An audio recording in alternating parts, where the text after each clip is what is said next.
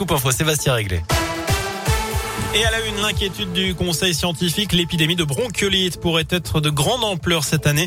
En cause, le Covid avec le confinement, les gestes barrières qui ont limité sa propagation l'an dernier. Du coup, les bébés ont été moins infectés et sont donc moins immunisés cette année, notamment les enfants nés après mars 2020. Par ailleurs, les visites sont suspendues au service médecine de l'hôpital Émile Roux du Puy-en-Velay. D'après le progrès, un patient a été testé positif vendredi soir. Derrière, un tiers du service a été contaminé. Le centre hospitalier a donc suspendu les visites dans ce service. Un seul des huit malades était vacciné mais immunodéprimé. Et puis notez cette nouvelle mobilisation des formateurs de la Croix-Rouge après plusieurs rassemblements à Santé. Ils ont manifesté cet après-midi à Lyon. Ils dénoncent notamment la dégradation de leurs conditions de travail, les inégalités avec le secteur public.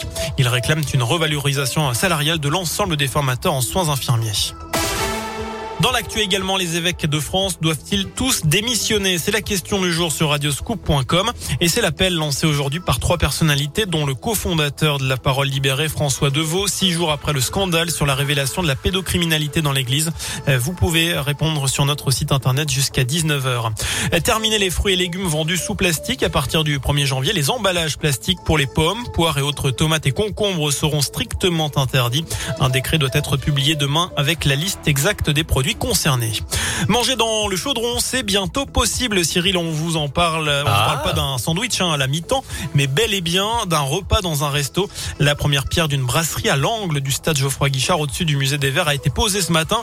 L'ouverture est prévue pour le printemps prochain. À l'origine de ce projet de 2 millions d'euros, Jérémy Guichard, arrière, arrière, petit-fils de Geoffroy Guichard, il nous explique que la brasserie offrira une vue incomparable. On va faire une surélévation au-dessus du musée des Verts, l'angle sud-ouest du stade. On a vraiment une vue plongeante avec des vitrages panoramiques. On a plus de 35 mètres de vitrage en verre bord à bord. Donc on aura une vue vraiment plongeante sur le terrain et sur le- le- les tribunes. Ce sont des, vitrages fixes. Hein.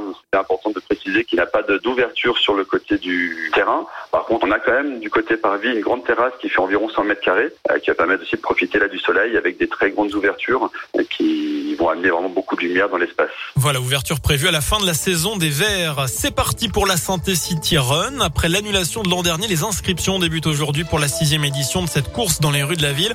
Ce sera samedi 11 décembre. Au programme 6 ou 12 kilomètres avec un départ cette année place Chavanel. Toutes les courses passeront également par la rue des Martyrs de Vingré.